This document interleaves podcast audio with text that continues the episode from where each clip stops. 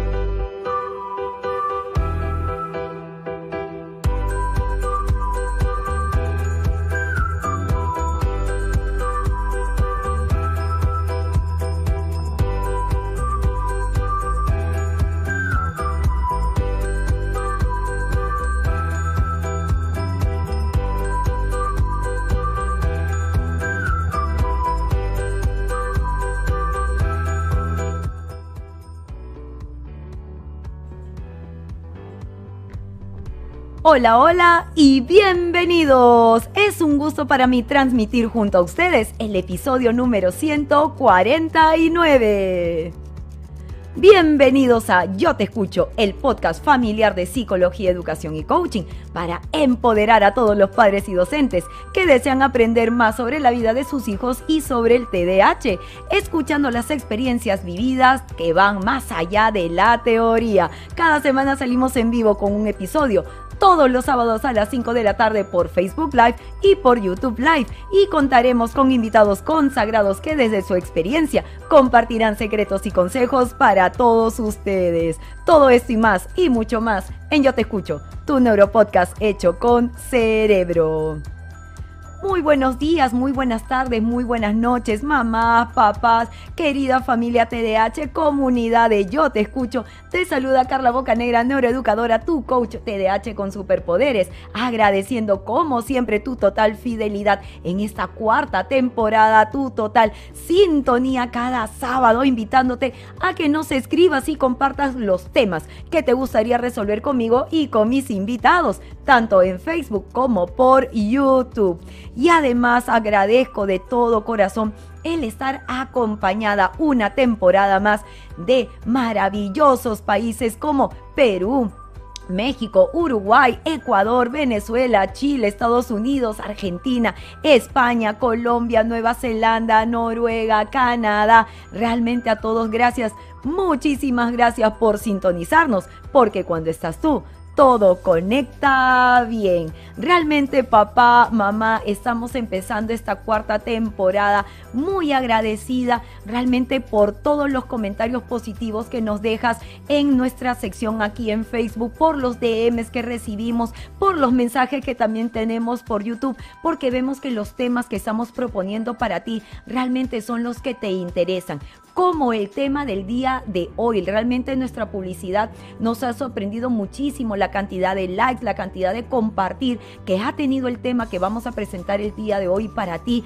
Ha sido muy importante y especial y eso nos ayuda a mantener justamente nuestra línea de trabajo y te animamos a que cada semana nos dejes en la zona de comentarios los temas que realmente te gustaría discutir conmigo y también con nuestros invitados. Nuestra idea y nuestro objetivo es seguir aprendiendo juntos y en esta cuarta temporada también lo queremos lograr. Así es que papá, mamá, mis queridos docentes, empecemos el día de hoy con la frase de la psicóloga clínica Elena Dapra, quien nos comparte su sabiduría con la siguiente frase cuando empezó la pandemia, al buscar noticias que me mantuvieran informada, me llegaban muchísimas noticias negativas. Y en ese momento se activó mi pensamiento más catastrófico. Y lo que llevó a querer buscar más y más de estas noticias negativas se convirtió en una adicción. Si continuaba con esta tendencia a buscar el lado negativo de las cosas, esta situación se acrecentaría. Estar informados es una necesidad humana y más en situaciones como la que hemos vivido nosotros hace muy poquito nada más, que ha sido la situación de pandemia. Eh, durante la pandemia hemos vivido una etapa inmensa de incertidumbre. Pero la pregunta que calza aquí es, tenemos que estar constantemente informados, así como la pandemia que nos llegaron tantas noticias negativas, tantas noticias desbordantes, tantas noticias tristes, duras, catastróficas. Tenemos que vivir constantemente en ese tipo de situación tenemos que estar constantemente en contacto con este tipo de noticias como muertes, eh, contagios, historias terroríficas.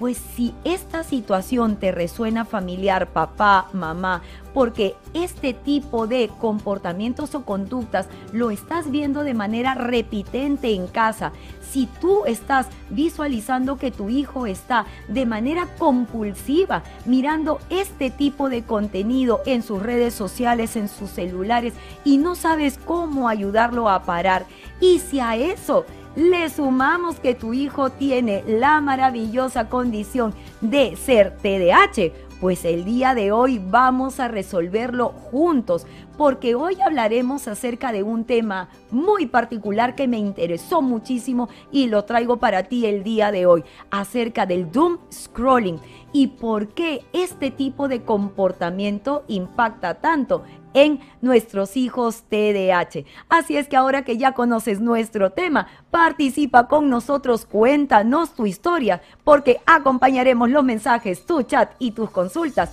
pues con una deliciosa tacita de café. el día de hoy que ha salido un poco de solcito, realmente estamos con un cafecito a una muy buena temperatura. Así es que papá, mamá, mis queridos docentes, te cuento que quédate hasta el final del podcast porque hoy tenemos una sorpresa increíble para ti, empezando siempre la cuarta temporada con maravillosos recursos que estoy segurísima te van a servir muchísimo. Y como siempre, papá, mamá, si nos estás acompañando de otras partes del mundo, de otros maravillosos países, salúdanos, déjanos tus comentarios y nosotros aquí en vivo estaremos como siempre agradecidos de contar con tu maravilloso presencia el día de hoy. Y te cuento que nosotros estamos llegando una temporada aquí gracias a nuestro maravilloso auspiciador que es Time for Learning. Así es que papá, mamá, si es que todavía estamos a mitad de año y quieres continuar el acompañamiento tanto nutricional como neurológico, como de refuerzo académico, como de terapias contextuales y psicología clínica, pues Time for Learning tiene todo eso para ti. Así es que visítalos a través de sus redes sociales o comunícate con ellos al 938 484 149 y te asesorarán. Time for Learning, enseñando y motivando con el ejemplo. Pues papá, mamá, vamos directo a lo que tú quieres saber y aprender conmigo el día de hoy. Porque el término doom scrolling ha adquirido mucha relevancia a partir justamente de la pandemia. Y son muchos los testimonios en las redes sociales, son muchas las consultas que tenemos en terapia psicológica acerca de este comportamiento que vemos en nuestros hijos de una determinada etapa de vida y también la preocupación acerca de qué podemos hacer desde casa para intervenir, para controlar. ¿Podremos hacerlo al 100%?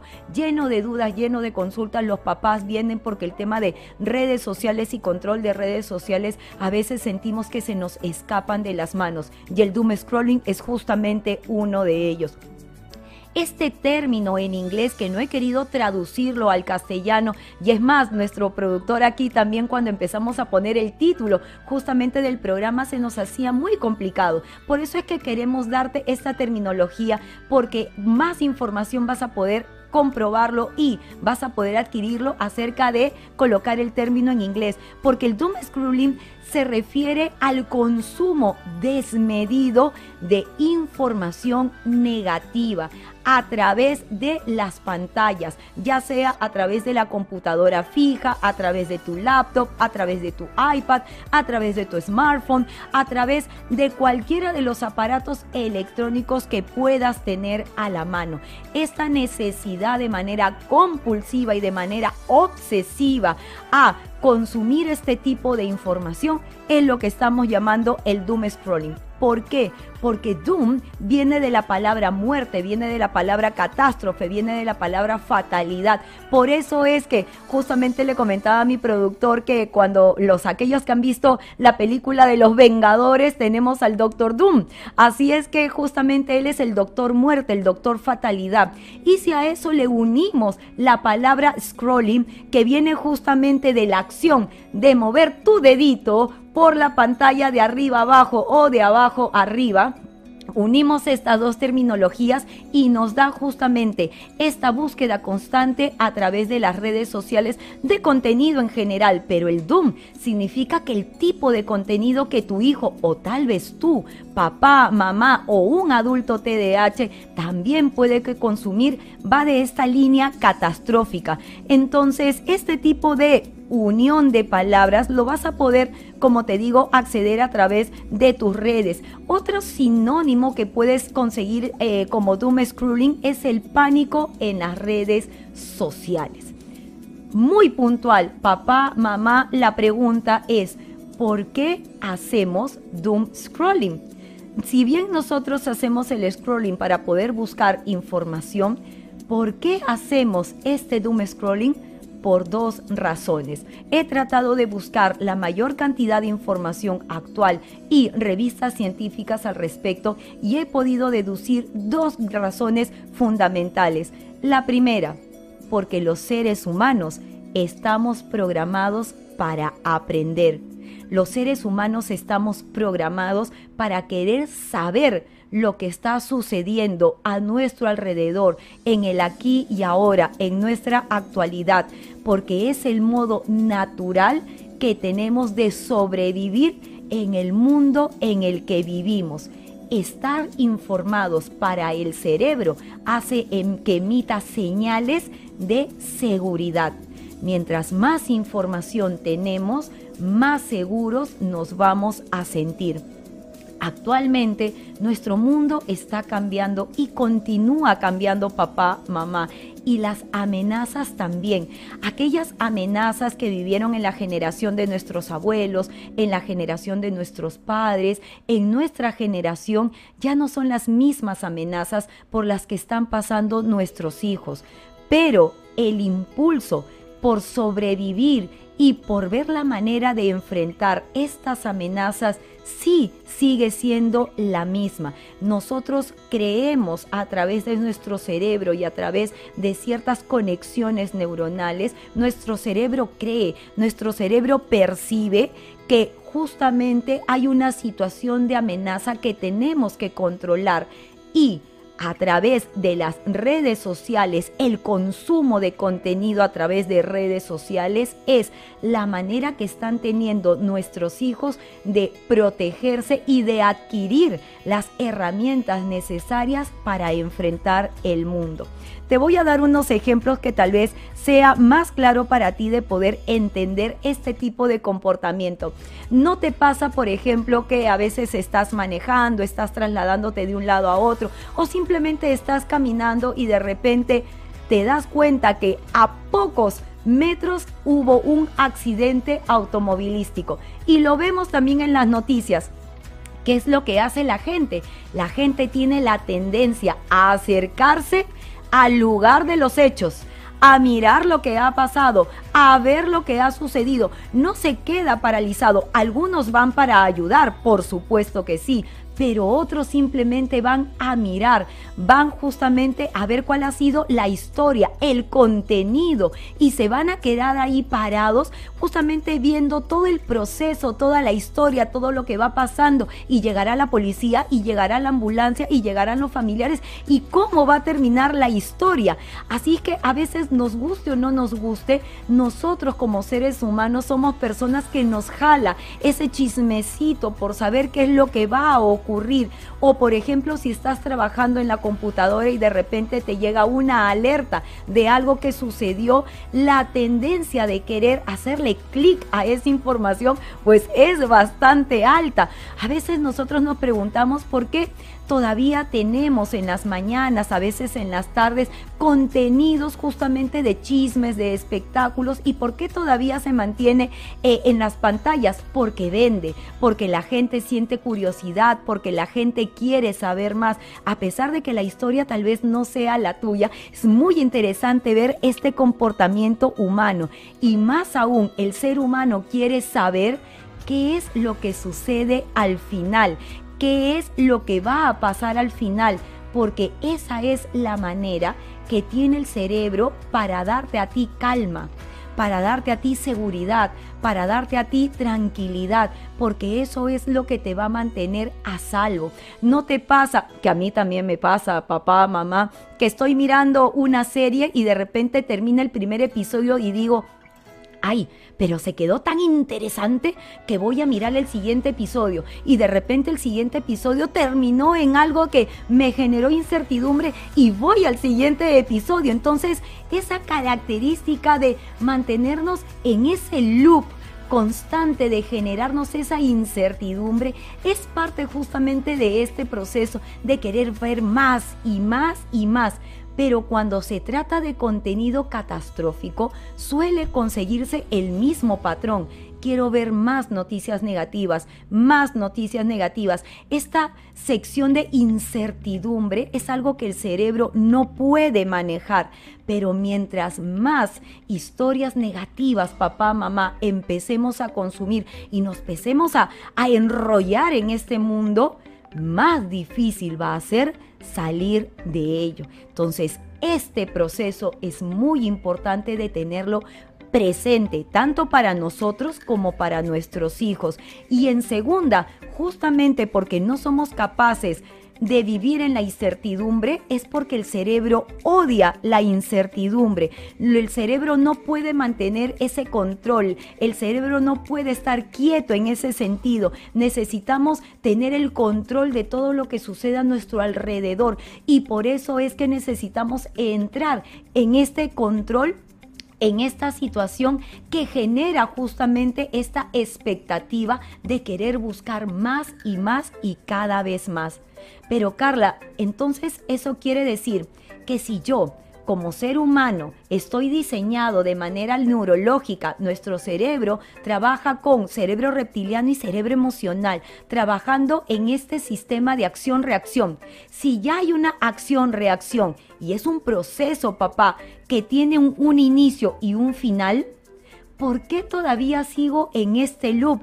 Quiere decir que este sistema de alerta en nosotros puede estar fallando pues te diré, papá, que si ya nos avisó y ya lo resolvimos y volvemos a entrar en esta incertidumbre, es que sí, el doom scrolling es un fallo en nuestro sistema de alerta y eso hace que nosotros empecemos a presentar comportamientos irracionales, comportamientos poco adaptativos, comportamientos ineficientes es como si nuestro cerebro, papá, mamá, hubiera hecho cortocircuito. Entonces, el doom scrolling es un proceso al que tenemos que mirar con mucho cuidado y estar muy atento. ¿Por qué el doom scrolling es aún más adictivo en las personas con TDAH que en las personas regulares? Porque una persona regular puede estar en el proceso y parar. Pero ¿por qué una persona TDAH no lo puede hacer? Te voy a contar, papá, mamá, un, un aviso científico, un reporte científico que hizo la Universidad Tecnológica de Massachusetts. La neurociencia nos enseña que cuando nosotros tenemos que enfrentar una situación, necesitamos tomar decisiones si yo tengo un problema frente a mí, voy a empezar a utilizar mi corteza prefrontal, es decir, donde están todas absolutamente todas mis funciones ejecutivas. Y cuando estas están trabajando de manera eficiente me van a ayudar a resolver un problema. Recuerda que el cerebro no está solo para memorizar, sino para resolver los problemas de la vida cotidiana en base a la cantidad de información que nosotros vamos a tener. Entonces somos consumidores de información, pero nuestra corteza prefrontal quiere solucionar el problema y por esa razón es que va a generar una serie de comportamientos a través de nuestras funciones ejecutivas para decir, esta es la solución y así lo vamos a trabajar.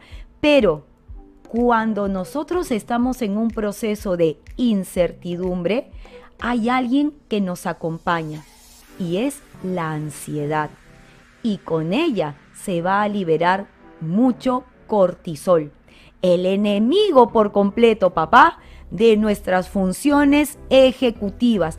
Y esto hace que el buen funcionamiento de este proceso ejecutivo se bloquee. Entonces, en una persona regular me bloqueo, pero utilizo mis estrategias para poder tener esta calma, esta tranquilidad, minimizar la ansiedad y volver a retomar el paso de buscar la solución.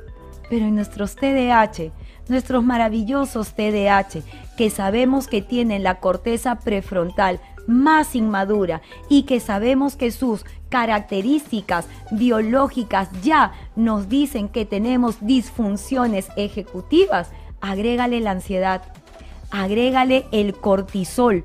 Entonces, esta situación es sumamente difícil de ser manejada por un TDAH y además te voy a compartir un plus que voy a agregar el día de hoy a este proceso. ¿Has escuchado hablar, papá, del sesgo ilusorio? Los TDAH tenemos la tendencia a sostener de manera natural una serie de pensamientos negativos. ¿Que ¿Por qué se sostienen a través del tiempo? Porque nosotros las vamos a validar. ¿Y cómo validas un pensamiento negativo? Porque vamos a empezar a buscar historias del pasado o tal vez historias de muy corto plazo en donde hayamos experimentado fracaso. Y eso nos sirve para validar estos pensamientos negativos. Esta situación es la que pasa en el doom scrolling. Vamos a justamente utilizar situaciones negativas, historias negativas, las historias que encontremos en las redes sociales para poder empezar a validar el hecho que tenemos que buscar más y más y más y más. Tenemos que seguir alimentando nuestra mente de esta información negativa y esto es lo que le da mucha fuerza a la búsqueda de información. Por eso es que nosotros los TDAH tenemos más tendencia a ver esta información negativa. Mi hijo le encantan las, no sé, las series de Netflix que son policiales sangrientas. Mi hijo le encanta estar enganchado con los mangas altamente negativos. Mi hijo le encanta ver ya un, adulto joven, por ejemplo, historias de contenido sexual altamente fuertes y negativas. Entonces, todas estas situaciones tienen un porqué. Por eso es que como Cuando hablamos del tema de las adicciones, las compulsiones, las obsesiones, justamente es el cerebro y el diseño y las funciones ejecutivas las que no ayudan y más bien generan la tendencia a este tipo de consumo tan particular. Me preguntarás tú, papá, mamá, ¿quiénes tienen más tendencia a tener también este tipo de consumo altamente negativo? Pues todos aquellos que están luchando con el trastorno de ansiedad, todos aquellos que padecen de estrés postraumático, todos aquellos que están diagnosticados con trastornos obsesivos compulsivos y el trastorno de ansiedad social. Y si nosotros hablamos de etapas de vida, papá, mamá, muchísima atención, porque los adolescentes son los más vulnerables porque son los que presentan más tendencia a utilizar las redes sociales y lo utilizan lamentablemente de forma muy inadecuada. Debido a ello es que tienen este consumo tan alto de contenido altamente negativo, de contenido que puede ser un daño inmenso para su salud mental. Y hoy en día los psicólogos, los terapeutas, estamos tratando de luchar constantemente por este trabajo de cuidar y de mantener en ellos una paz y tranquilidad y darles mayor contención para esta salud mental y emocional. Tú también te preguntarás, papá, mamá, y sigo viendo tus comentarios en redes sociales. ¿Cómo saber si mi hijo está en todo este comportamiento del doom scrolling. Te voy a contar, papá, mamá, algunas señales que algunos papás con hijos TDAH han compartido conmigo. Por lo general, no solamente está el hecho de haber pasado muchos minutos revisando las redes sociales, puede ser hasta incluso horas y si cuando tú revisas las redes sociales de tu hijo o revisas su celular o revisas el historial de su computadora, te puedes ir dando cuenta que las páginas web que ha abierto o las páginas que está guardando pueden tener justamente este tipo de historias negativas, están realizando también publicaciones en línea y esto hace que genere una serie de señales interesantes. Por ejemplo, alta dificultad para concentrarse en el desarrollo de sus tareas, para concentrarse cuando tú le estás hablando, para concentrarse cuando los otros le hablan, para concentrarse cuando tiene que desarrollar diversas actividades. Por ejemplo, cuando tú ves a tu hijo con una sobrecarga sensorial, es decir, que está constantemente en estado de alerta cuando ves cambios importantes en tu hijo relacionados con la ansiedad, es decir, fuertes cambios emocionales. Pasa de la rabia, la ira, el llanto, estos cambios muy radicales. Tiene o muestra mayor miedo, muestra confusiones, especialmente en los niños. Cuando tu hijo pequeño está más temeroso que antes, puede ser una señal importante. Hay un deterioro, hay un desgaste de este bienestar emocional del que nosotros estamos tratando de cuidar, esta dificultad para poder manejar sus emociones de la manera más tranquila posible. Tiene dificultades para dormir, muestra un cansancio constante o está descansando muy mal, se levanta y te dices, mamá, ¿sabes qué? No he podido dormir, me he levantado tres veces de la cama, cuatro veces de la cama, lo ves al día siguiente con unas ojeras impresionantes. Entonces, esta mala calidad de sueño podría también ser una señal importante. Y si está en etapa escolar, en etapa académica, en etapa universitaria, vas a ver un bajo rendimiento académico. Estas señales, papá, mamá, son sumamente importantes para poder prenderse estas antenitas de poder y decir, algo está pasando en casa. ¿Estará realmente con este comportamiento del doom scrolling? ¿Cuáles serían sus consecuencias? Las consecuencias las vamos a alinear un poco con el ítem anterior. Se eleva la ansiedad, el ánimo se empeora, tengo dificultades, eh, cansancio ocular, dificultades para continuar mis tareas o actividades porque tengo este cansancio ocular. Este círculo vicioso de la negatividad hace que tenga comportamientos muy alterados, síntomas de estrés, los problemas para dormir, tiene estos cambios de humores bastante frágiles y constantes, puede manifestar comportamientos muy agresivos y también puede ir en ansiedad y también en depresión. Qué importante papá, mamá, lo que estamos compartiendo contigo el día de hoy, porque quiero llamar justamente tu atención y tu alerta. La pandemia nos ha dejado consecuencias importantes y esta es una de ellas. Por eso ahora que estamos aquí en el Perú, en esta parte de la segunda etapa escolar y académica, también en la universidad, es importante identificar si todas estas señales te puede estar dando a que tu hijo esté pasando por una situación del doom scrolling.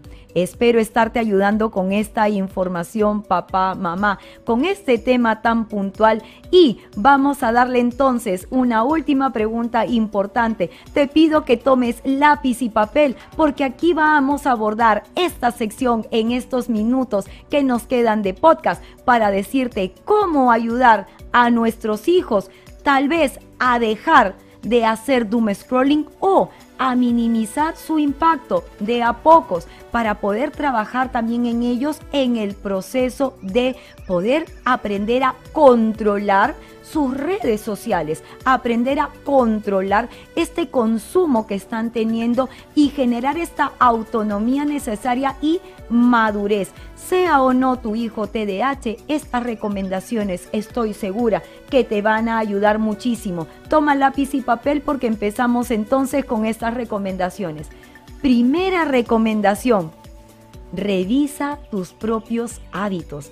Papá, mamá, si tú estás constantemente mirando tus redes sociales delante de tu hijo, si tú estás sentado en la mesa con tu hijo y estás con el celular, si tú llegas a casa, los saludas y luego los dejas y vuelves a consumir el celular, si estás manejando, te estacionas un ratito y vuelves con el celular, ese comportamiento que tu hijo está mirando de consumo constante hace que él también tenga esa sensación que tiene todo el derecho de ir consumiendo las redes sociales igual que lo hace papá y mamá. Recordemos que en esta etapa adolescencia, en etapa de la niñez, en etapa de formación, ellos están con las neuronas espejos activadas y más los adolescentes que buscan siempre una razón para justificar sus comportamientos, una de ellas se las puedes dar tú.